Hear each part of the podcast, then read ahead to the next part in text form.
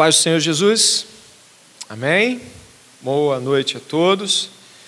Eu os saúdo nesta noite onde celebramos a Páscoa, onde estamos unidos por meio do sangue da cruz do Calvário e da ressurreição de Jesus Cristo. Eu gostaria que você pudesse, nesta, neste momento, abrir a sua Bíblia no Evangelho de João.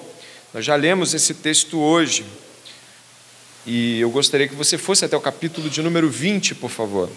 Nós estaremos lendo a versão bíblica Nova Almeida Atualizada, uma versão de 2017, mais recente da já consagrada Almeida, que a maioria dos brasileiros usa. Claro, a NVI é uma boa versão também, existem outras, mas a Almeida se consagrou entre os brasileiros, Almeida corrigida, Almeida atualizada, como uma tradução fiel e muito acessível das Escrituras. Eu estarei uh, indo na leitura do verso 19 do capítulo de número 20 e estaremos indo até o 29, do 19 ao 29.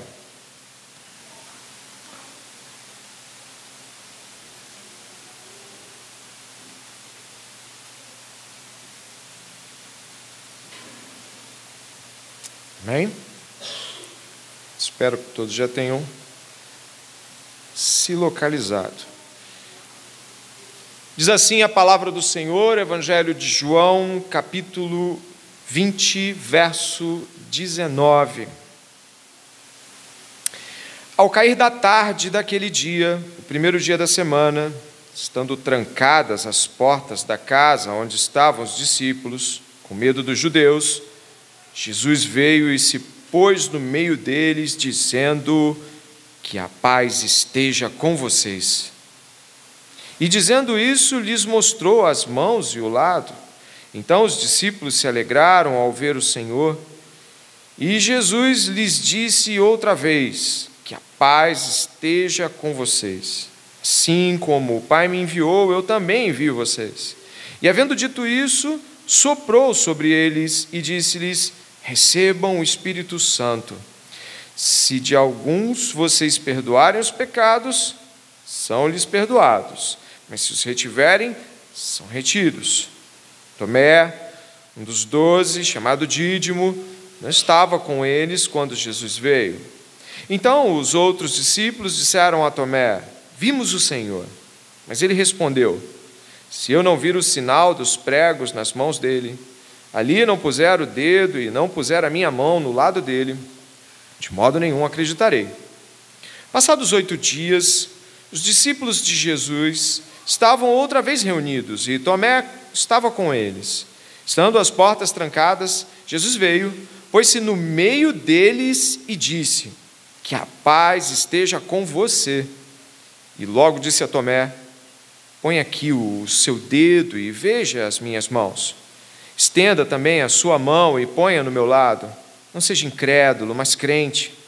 Ao que Tomé respondeu: Senhor meu e Deus meu. Jesus lhe disse: Você creu porque me viu?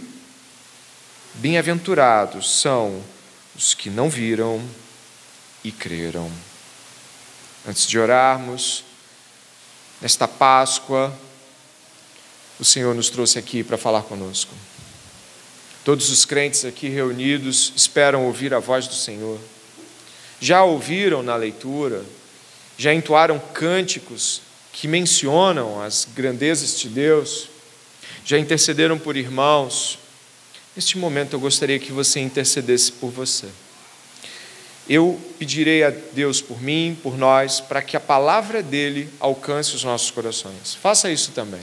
Ore nesta mesma disposição. Senhor nosso Deus e Pai.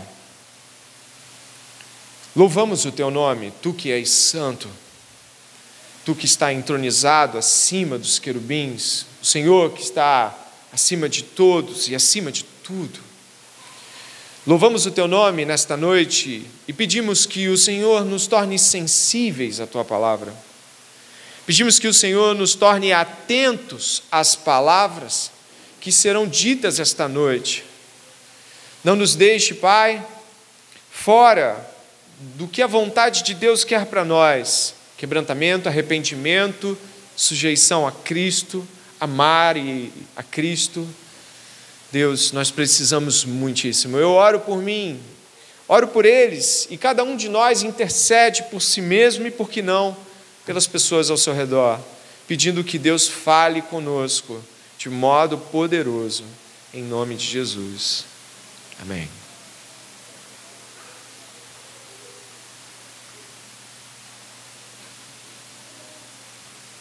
Desde domingo passado, estamos estudando novamente o livro de João, como foi feito alguns meses atrás. Desta vez, nós estaremos em uma perícope, em um pedaço do texto menor até do que nós lemos na totalidade. Nós estaremos estudando hoje do 19 até o 23, e aí você pode fazer anotações com mais precisão. A Bíblia é dividida em Antigo Testamento e Novo Testamento. Alguns talvez já saibam disso. A Bíblia também, no Novo Testamento, possui 27 livros. Quatro deles são evangelhos. Eles contam a história de Jesus e as suas narrativas, obra, seus ensinos. As outras cartas, elas apontam para os apóstolos e pessoas diretamente ligadas aos apóstolos, mencionando sobre Cristo e sobre tudo mais que o Evangelho discorre. Também temos um livro que narra a história da igreja, talvez também você conheça, o livro dos Atos dos Apóstolos. Mas os 27 livros da Bíblia no Novo Testamento, eles têm algo em comum. Todos eles tratam de Jesus como vivo, como tendo sido morto e como ressurreto como Jesus sendo a realidade central do universo e sendo Deus e homem. Todos os 27 livros do Novo Testamento atestam as mesmas coisas que disse agora. O sermão de hoje, ele vive, aponta justamente para uma realidade que muitos de nós, apesar de sabermos, podemos muitas vezes ou nos esquecer ou não nos apropriar do modo correto. E o que? Ele vive. Você conhece pessoas, ou melhor, conheceu pessoas que não estão mais aqui. Elas não estão mais na sua família, porque elas morreram. Você não tem mais acesso a elas. Você não pode mais chamá-las e elas virão, elas não virão, elas morreram. Elas podem estar com o pai ou não estar, mas elas não podem mais se relacionar com você mas ele vive. E no sermão desta noite eu gostaria de provocar em todos nós, no poder do Espírito Santo, esta certeza de que estamos com Jesus. De que esta noite eu e você aqui mesmo estamos com Jesus. E que o seu Espírito está em nosso meio. E de que ele está no meio do seu povo. E é para isso que eu gostaria que você olhasse novamente, por isso eu gostaria que você olhasse novamente para os versos que abrem, na verdade, o primeiro verso que abre toda esta sentença de afirmações que eu estou lhe dizendo agora. O verso de número 19, por favor. Observe o texto bíblico e, na sua, na sua versão, é, sem nenhum problema de, de estarmos um pouco confusos se alguém estiver com uma Bíblia diferente, todos leremos o verso de número 19 juntos, por favor. Ao cair da tarde, naquele dia, o primeiro dia da semana, estavam trancadas as portas da casa onde estavam os discípulos, com medo dos judeus. Jesus veio e se pôs no meio deles, dizendo: Que a paz esteja com vocês. Observe três coisas no verso 19 que vão nortear esta primeira metade do nosso sermão. As portas estavam trancadas. Você viu isso? Identificou no texto? As portas estavam trancadas. Os discípulos estavam assustados. Você também deve ter visto isso. E Jesus vem e fica no meio deles. Essas são três afirmações que estão aí no verso de número 19. E existe uma quarta que nós vamos ver em seguida. E eu gostaria de mencionar de cara esta primeira afirmação como sendo importante, lembrando de que nós estamos pregando que ele vive. A primeira afirmação que eu gostaria de mencionar a você é que as portas estavam trancadas. Repare a narrativa: Jesus não precisou bater, Jesus não precisou gritar: Ei, abram a porta, eu quero entrar. Jesus não pediu licença, Jesus sequer precisou de suas orações. Jesus entrou e podemos aqui pensar de que modo isso aconteceu. Será que eles se viraram e quando foi ver ele estava ali no meio? Ele aparece e desaparece, ou seja, ele simplesmente aparece. A Bíblia não, não faz questão de mencionar que, de que modo isso foi aparecendo diante deles. Mas afirma uma coisa: a porta estava trancada. Ninguém abriu a porta para que Jesus entrasse. Isso precisa ser afirmado. Ele simplesmente apareceu no meio deles. Claro, isso é assustador por si só.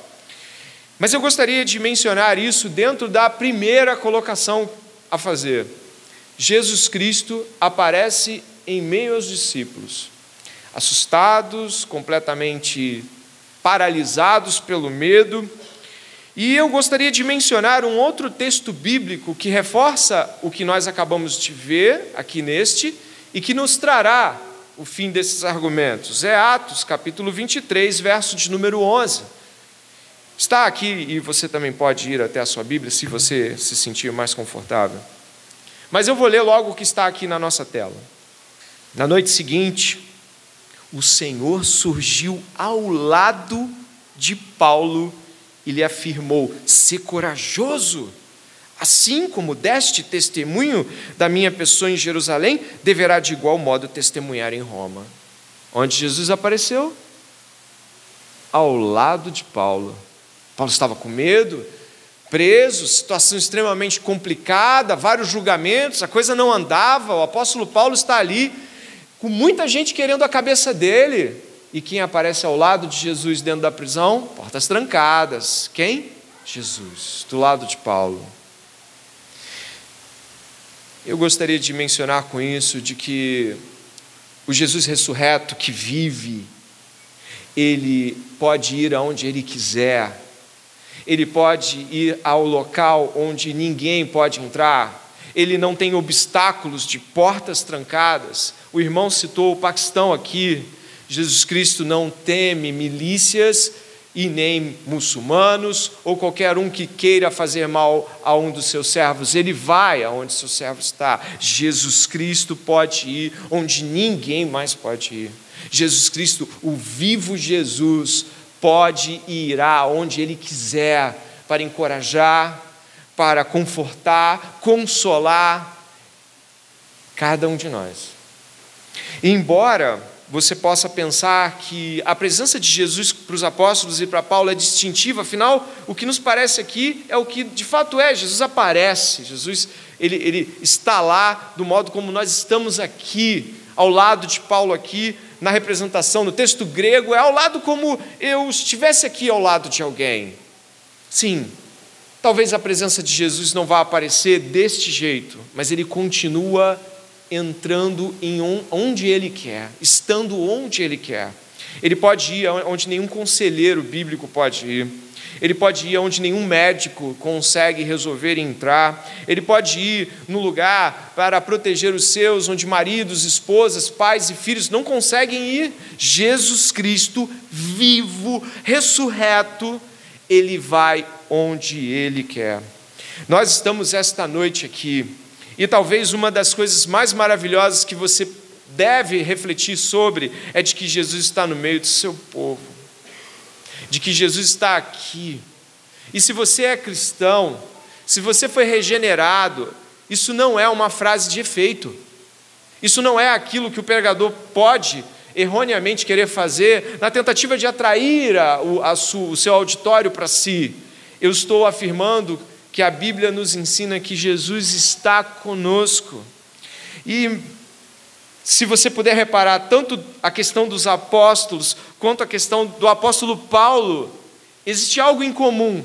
O cenário é distinto, é distinto, mas existe algo em comum. Você reparou?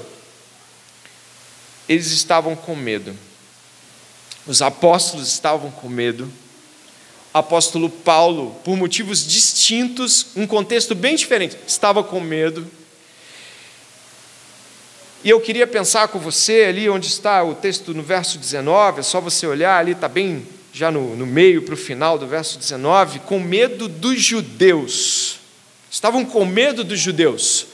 Jesus Cristo acabara de ser crucificado, morto, então a, o, estava ali, de repente, diante deles rumores, ou eles ouviram, ou mesmo dentro de seus corações um grande medo de ter o mesmo destino de Jesus ser crucificado. O medo deles, de certa forma, e aí a gente vai falar de certa forma para poder explicar isso de novo, é compreensível, é medo de morrer. A cruz é horrível. O padecimento e os flagelos de Jesus devem ter chocado os discípulos. Eles devem ter ah, certamente observado Pedro quando via Jesus sendo julgado de longe, quando Jesus olhou para ele e ele o negou. Pedro via Jesus já lá maniatado, esperando como ovelha para o matadouro. João, discípulo amado, aos pés da cruz, do lado de Maria e de outras mulheres, João viu Jesus esmagado, esmigalhado. O medo, de certa forma, não é incompreensível. Mas o medo, né? O medo parece que atrai nesses dois textos a presença de Jesus, porque em nenhum dos casos há oração nenhuma. Nos dois casos há alguém paralisado, muito medo. Todos nós sentimos medo, né? Hoje mesmo eu tenho medo de não conseguir transmitir a mensagem como eu deveria. Como pastor, eu tenho medo de que a comunidade não prospere. Muitas vezes eu tenho medo de que uma escolha minha, uma direção que eu dou, possa, ao invés de construir, destruir uma família. Tenho medo de aconselhar muitas vezes. Às vezes eu tenho medo de que minhas filhas não recebam Jesus e naufraguem completamente na fé. Eu tenho medo de, no fim da jornada, passar por alguma coisa muito dura, uma doença muito difícil e, e, não dar o testemunho que eu gostaria de dar. Eu tenho esse medo. Não sei se você tem às vezes. Eu tenho medo também de me tornar inútil e acabar reclamando e praguejando em relação a isso. Às vezes eu tenho medo de, de me tornar mundano e cair no pecado. Ou talvez você não tenha também. Talvez você tenha. Esses medos não são distantes de nenhum de nós.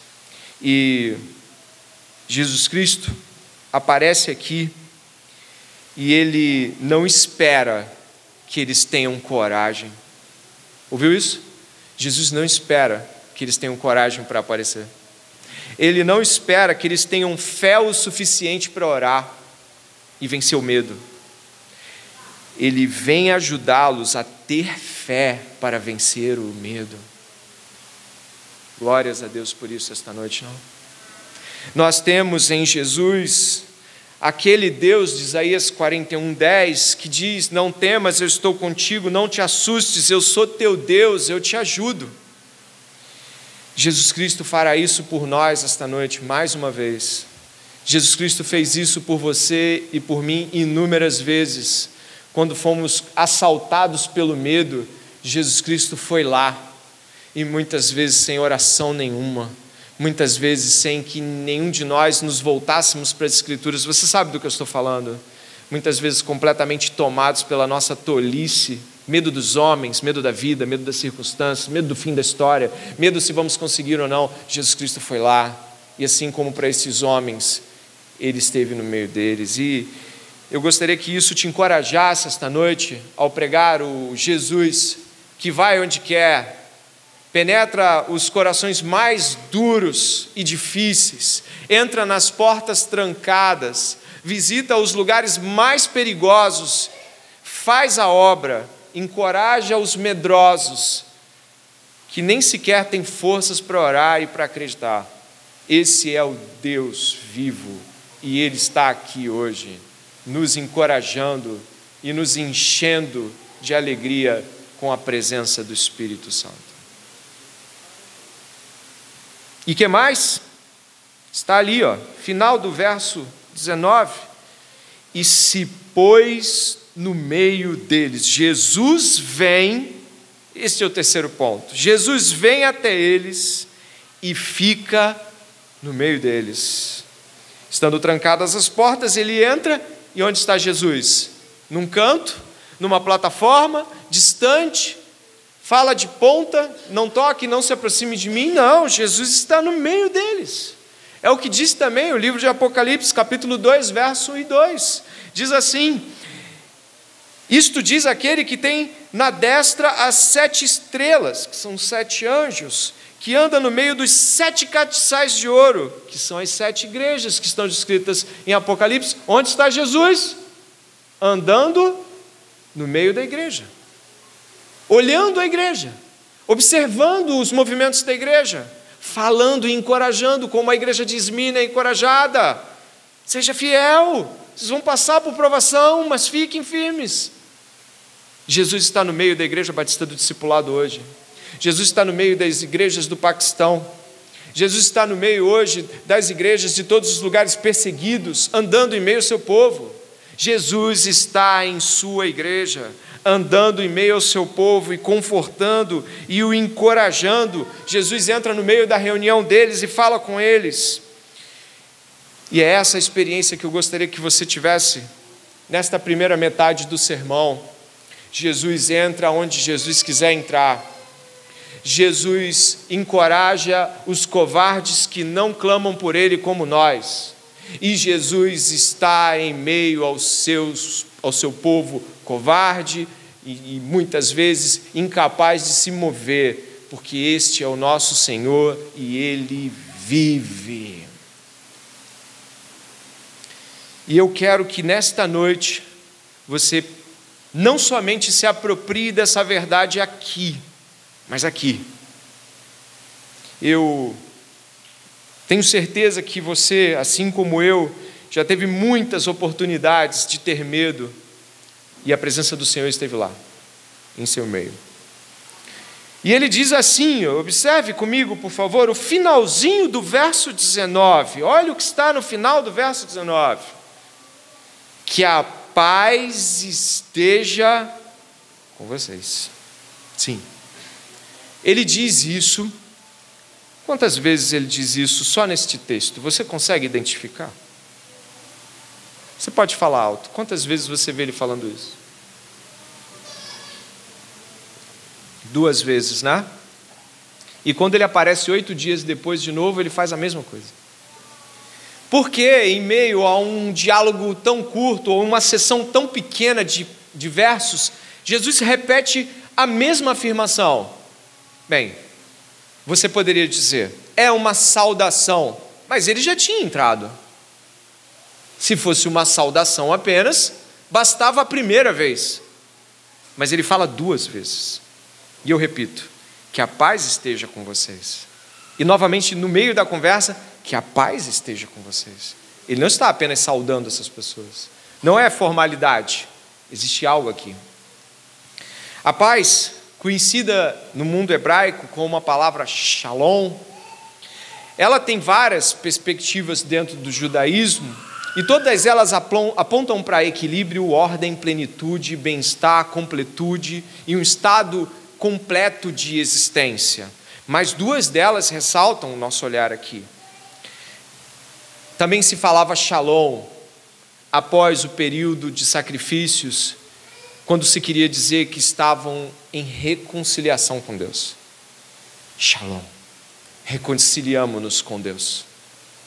Também se dizia isso ao dizer que reconciliados com Deus, os judeus diziam, então estamos em paz com Deus. E este contexto é bem apropriado para nós aqui. E eles percebem que Jesus Cristo está trazendo uma mensagem, estão quietos, paralisados. Esta paz, preste bem atenção, já que o sermão não será tão longo assim, preste, preste bem atenção. Essa paz não pode ser encontrada no meio deles, não existe essa paz ali, estavam com medo. Esta paz não está no interior do coração deles, eles estavam interiormente abalados, trancados. O texto diz que as portas estavam trancadas. Eu gostaria que você pudesse observar o verso de número 26 onde você está vendo também que, novamente, oito dias depois, isso não muda, e depois eu vou lhe dizer por que não muda, mas não muda, as portas continuam trancadas, ou seja, eles estão interiormente atormentados por algo que exteriormente pode os alcançar. Eles têm medo do que pode acontecer. Mas atenção aqui para esta afirmação. A primeira menção que você tem de reação em relação a Deus depois da queda foi que Adão se escondeu e quando Deus perguntou, porque ele estava ali escondido no capítulo 3 de Gênesis, ele disse: Eu estava, eu ouvi a tua voz e tive medo. Adão teve medo porque pecou. E eu gostaria de ressaltar aqui algo. Jesus está aparecendo, indo na direção desses homens, e eles negaram Jesus. Eles faltaram com perseverança, abandonaram Jesus. O tesoureiro se enforcou depois de tê-lo traído. O líder do grupo, Pedro, o negou três vezes deliberadamente. Todos os demais fugiram. Os que estavam no Getsemane correram também. Eles abandonaram Jesus. E mais, horas antes, preste atenção, as mulheres foram ao túmulo, viram a pedra removida, Jesus não estava lá, e Jesus aparece para Maria Madalena e diz: vai falar com os, com os apóstolos, vai falar com, com os discípulos. E eles não creram.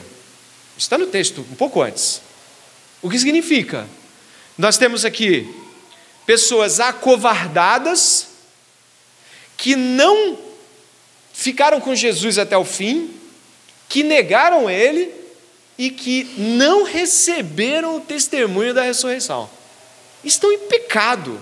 Além de sua covardia e medo de morrer, como eu disse naquele começo, que é parcialmente justificável, estão com medo de morrer, eles também estão escondidos, trancados e vivendo um estado pecaminoso de covardia.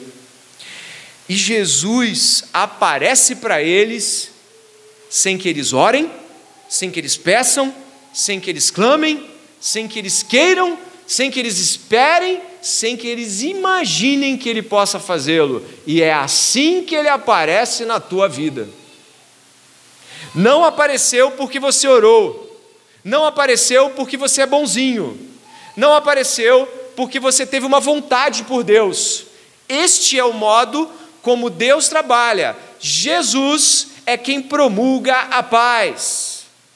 O iniciador da paz não sou eu, é Jesus. É Ele quem vai até você e a mim e diz: paz esteja com vocês. E é maravilhoso perceber que ele não faz cobranças nenhuma sobre os pecados antecedentes.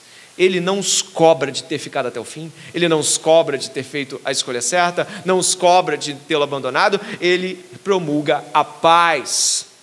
Ele não faz com que este momento seja um grande momento de vamos, vamos ver aí por que, que vocês me abandonaram. Não, ele promulga a paz. Ele inicia a paz conosco. E neste momento aqui, nós vamos refletir sobre por que Jesus menciona a paz duas vezes. Já que entendemos que Jesus é o iniciador da paz e de que essa, a covardia deles não, não inibe a paz que Jesus promulga, eu gostaria de mencionar aqui o que Paulo diz na carta aos Efésios, capítulo 2, versos 14 e 18. Diz assim: Ele, Jesus, é o que? Você pode ler. Ele é a nossa paz, o qual, pode continuar, nos fez um e nos reconciliou com Deus em um corpo por meio da cruz, matando assim a hostilidade ou acabando com a inimizade. Uma paz conquistada por meio do que? Da cruz. A paz de Jesus não foi iniciada pelo homem, ela foi conquistada pela morte de cruz. Lá, ele conquistou a paz para os homens. É como se ele dissesse: Eu sou aquele que morreu, eu sou aquele que vocês abandonaram, sou aquele que foi traspassado pelas transgressões. Como ele diz isso? Dê uma olhada aqui. Se você puder ver, olha o verso de número 20. E dizendo isso, depois que ele, ele falou da paz, o que, que ele mostrou? As mãos e o lado. Os locais mais marcados pela narrativa bíblica, mais expressivos da crucificação e depois da lança que, cravada pelo soldado, é, atestava a morte de Jesus. Jesus está dizendo: a paz esteja com vocês. Eles não pediram nada. Ele falou: olha aqui. Ele promulga a paz e dá as marcas da paz. A paz por meio da cruz, a paz por meio das feridas que Isaías 53 promulga já lá atrás, professa lá atrás como um profeta, profeta de Deus. Eu gostaria de avançar um pouco nesta paz ao ampliar o texto de Efésios, lendo do 13 ao 18, e olhe, por favor, preste bem atenção. Efésios 2, do 13 ao 18. Mas agora, em Cristo, vós, que antes estavais longe, já pelo sangue de Cristo chegaste perto porque Ele é a nossa paz, o qual de ambos os povos fez um, e derrubando a parede de separação que estava no meio, na sua carne desfez a inimizade, isto é, a lei dos, lei dos mandamentos, que consistia em ordenanças, para criar em si mesmo dos dois um novo homem, fazendo a paz, e pela cruz reconciliar ambos. Com quem? com Deus em um corpo, a igreja, matando com ela as inimizades, e vindo, ele evangelizou a paz, você vê isso? A paz, a vós que estáveis longe e aos que estavam perto, porque por ele ambos temos acesso ao Pai em um mesmo Espírito. Olha a amplitude da paz. Esta paz conquistada pelo seu sangue na cruz do Calvário desfez as inimizades entre as pessoas e as uniu. Ela também foi a paz que desfez a inimizade com Deus. Esta paz que Jesus conquistou para nós pode ser vista pelo menos em cinco pontos distintos, a qual pedi que meu irmão fosse colocando ali, e ele deve ter colocado ali.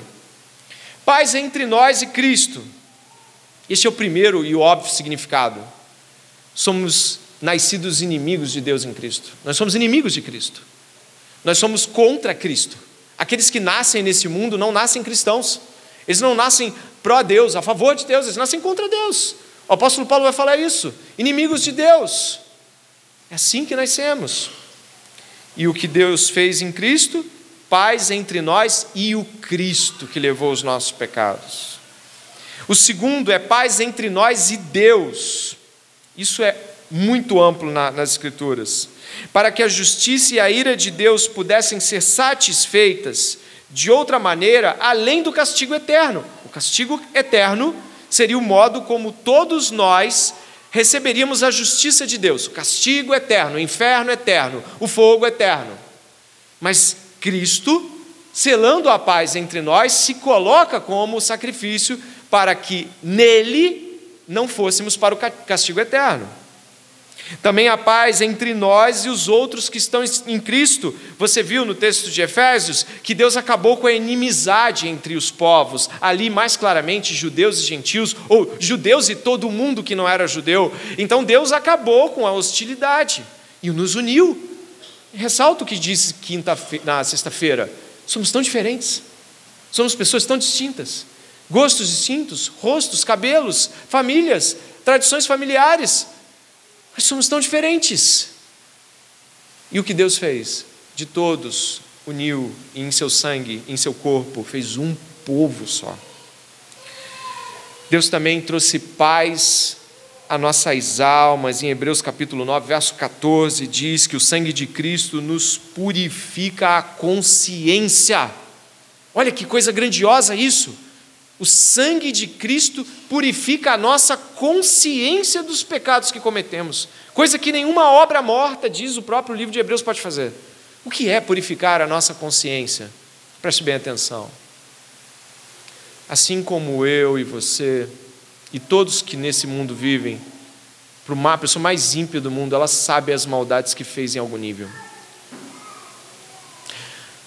Alguns aqui podem viver ainda hoje atormentados por terem desperdiçado o tempo que não deram a seus filhos e hoje vem o resultado disso em como eles se tornaram homens e mulheres ímpios, destruídos, com vidas acabadas, com famílias destruídas. Alguns pais devem muitas vezes, podem muitas vezes ficar muito tristes por terem falhado como pais.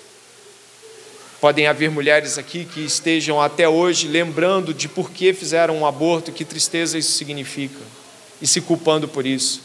Talvez haja homens aqui, mulheres aqui, que podem ter usado seu corpo de modo impróprio e indevido antes do casamento. Talvez sejam casados, talvez sejam solteiros, não importa, e ainda fiquem com as imagens em sua mente, lamentando profundamente o que fizeram com suas vidas.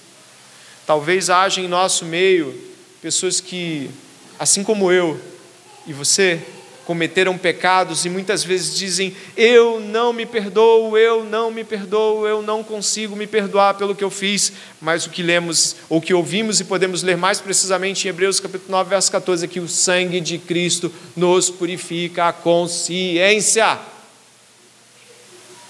Isso não significa que isso não significa que, os, que o pecado deixa de ser imediatamente doloroso o que nós fizemos imediatamente deixa de ser algo que nos dói. Só não só significa de cara que isso não é mais paralisante. A dor não pode ser removida imediatamente, mas sabe o que é removido imediatamente? A culpa pelo pecado. Essa é removida imediatamente. O sangue de Cristo limpa-nos da culpa com os pecados que cometemos o sangue de Cristo limpa homens e mulheres aqui hoje, que confessam seus pecados e deixam. O sangue de Cristo nos limpa de todo pecado. Se assim como eu, você também, muitas vezes fecha os olhos e com o amargor da lembrança, lembra do que fez, o sangue de Cristo nos perdoa e nos limpa disso. E, e a cura vem aos poucos com a presença do doce Espírito Santo de Deus. E por fim, essa paz indica também paz com o mundo.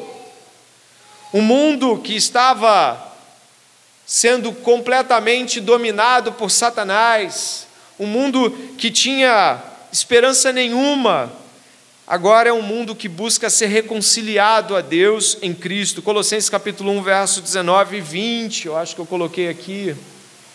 Porque foi do agrado do Pai que toda a plenitude nele habitasse e que, que havendo feito a paz pelo sangue da sua cruz, por meio dele reconciliasse consigo mesmo todas as coisas. Olha que, que amplitude desta paz. Tanto as que estão na terra, como as que estão nos céus. Jesus Cristo e Sua paz fazem isso. E a pergunta que não quer calar neste finzinho de sermão, mas que coisa magnífica esta paz. Eu quero esta paz. Aí alguns podem estar suspirando por esta paz. Eu quero esta paz essa noite, pastor. Eu quero, eu quero respirar esta paz. Como receber esta paz? A Bíblia diz que a todos que receberam e creram nele, ele deu o direito de serem feitos filhos de Deus. E eles já têm essa paz. Também Romanos capítulo 5 diz que somos justificados pela fé e, portanto, temos paz com Deus. Mas às vezes isso fica muito distante daquela pessoa que se senta e fica tentando entender com agonia, mas eu quero esta paz, eu quero isto, eu quero isso tudo que está sendo pregado. Separei um texto bíblico aqui para que você pudesse refletir sobre isso. Romanos capítulo 10, verso 8 e 9. Porém, o que se diz? A palavra está perto de você, na sua boca e no seu coração. Isto é, a palavra da fé que pregamos. Está aqui, né? Leia comigo. Se com a boca você confessar Jesus como Senhor e em seu coração crer que Deus o ressuscitou dentre os mortos, você será salvo. E quem é salvo recebe esta paz. Mas o que significa Senhor e ressurreição e coração ali? Quando confessamos que Jesus é Senhor, confessamos com os lábios, isso gera a necessidade de obediência. Se eu confesso que Ele é Senhor, Ele manda em mim. Seus mandamentos, eu os cumpro. Eu vivo vida de obediência. Aqueles que confessam que Jesus é Senhor, se submetem ao senhorio de Jesus. Compreende? Muito simples. Como sei que confessei Jesus? Obedeço Jesus. Aquele que o ama, guarda os seus mandamentos. É muito simples. Não é difícil de entender. E a ressurreição? É porque não se trata de mera obediência, se trata de coração. Ou seja, quando eu creio que Deus ressuscitou Jesus dos mortos, eu estou crendo em muitas coisas. Eu estou crendo de que, sim, Jesus ressuscitou dos mortos e vive. Sim, ele ressuscitou dos mortos, então ele prometeu que todos que crescem nele serão ressuscitados com ele, como ele. Eu creio nisso. E aí a vida toda fica diferente, sabe por quê?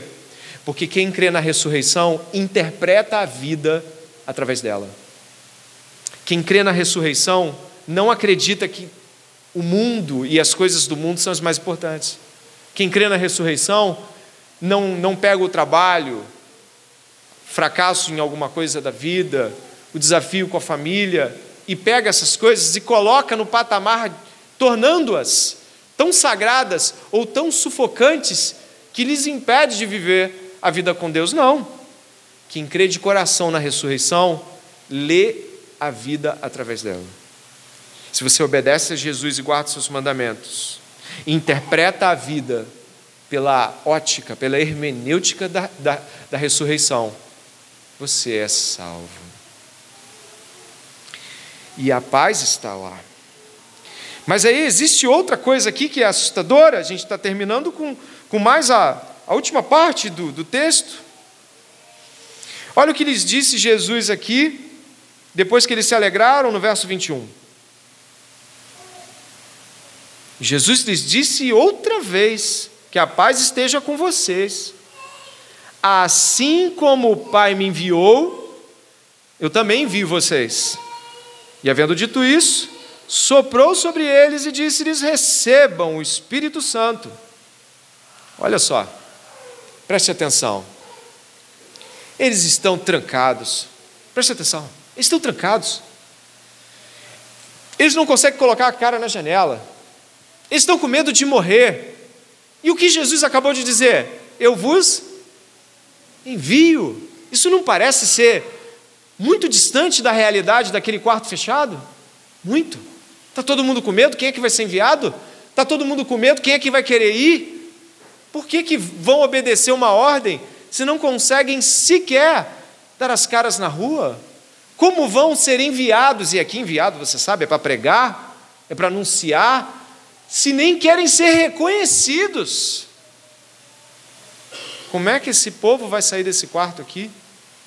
Olha, aqui existe uma parábola encenada, é o que os comentaristas chamam a falar sobre o sopro do Espírito que você encontra no verso de número 22. Olha para a sua Bíblia. O que é uma parábola? Era uma história que Jesus contava e ela tinha um, um objetivo a ser mencionado naquele texto. Você conhece parábolas, não é?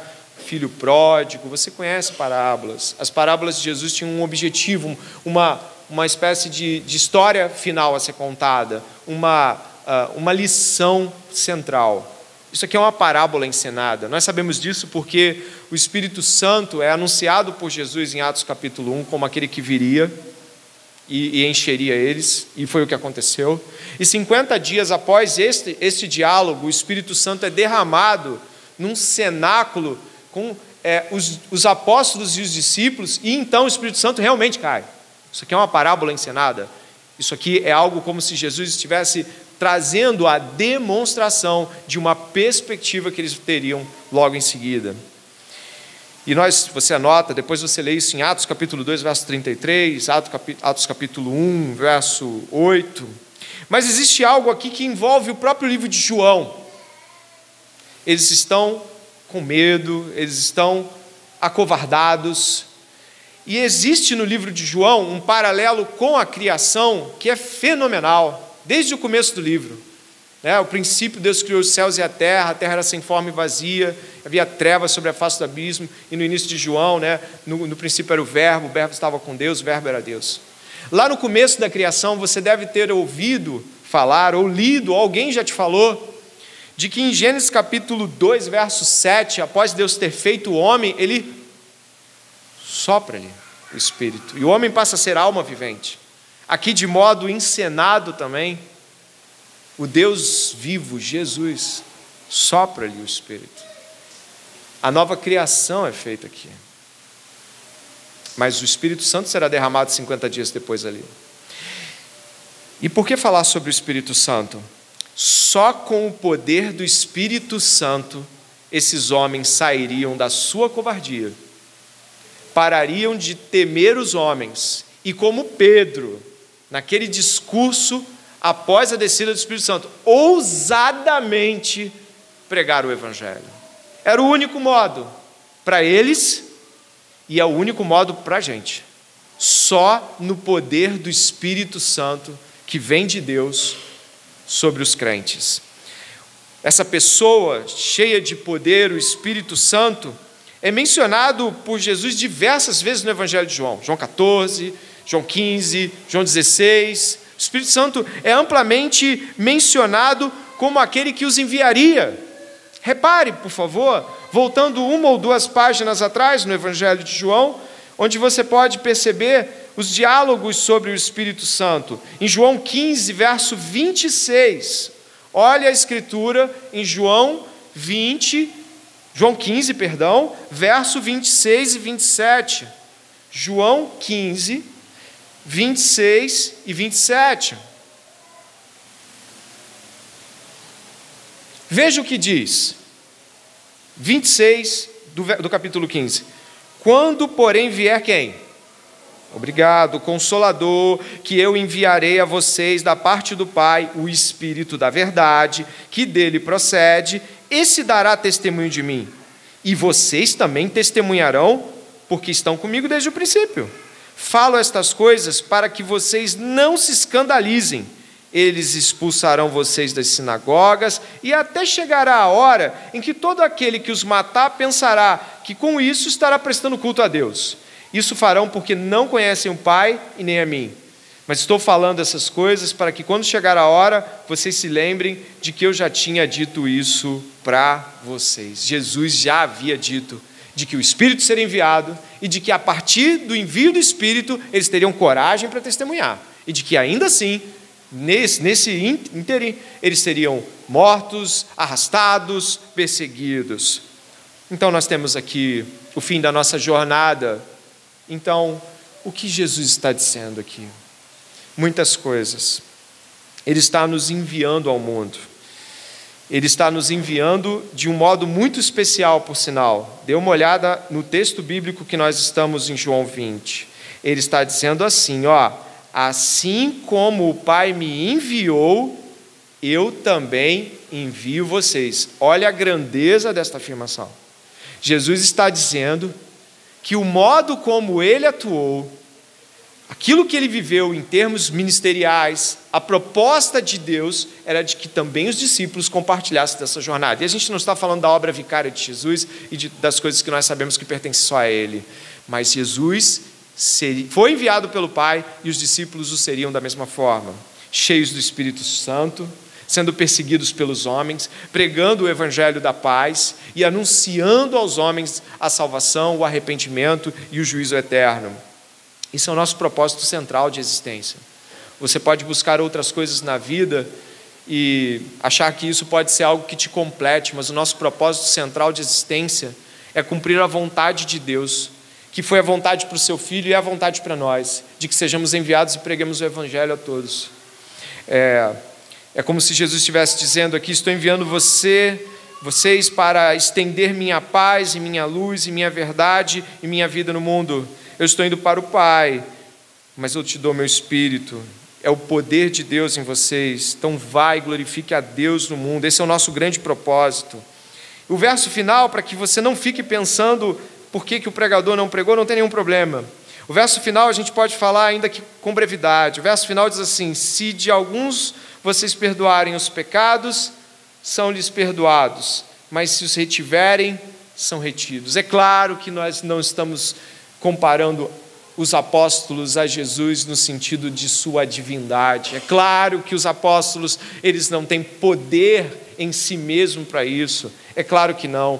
Mas o que nós acabamos de ver é que o anúncio do evangelho e em seguida o perdão e o não perdão são colocados aqui no mesmo texto. Ou seja, se tivéssemos que fazer uma paráfrase acerca disso, e eu achei uma muito boa do pregador John Piper, eu gostei muito e destaquei aqui nesse texto, é essa que eu acho que eu coloquei aqui para você.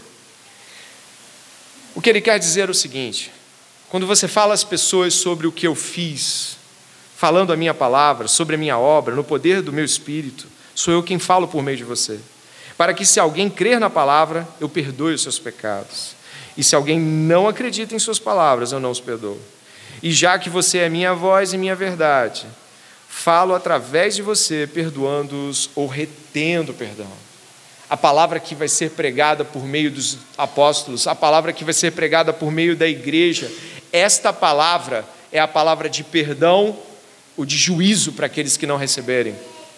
Você imagina que pessoas estão aqui esta noite ouvindo o Evangelho da Paz. Eu e você estamos ouvindo o Evangelho da Paz.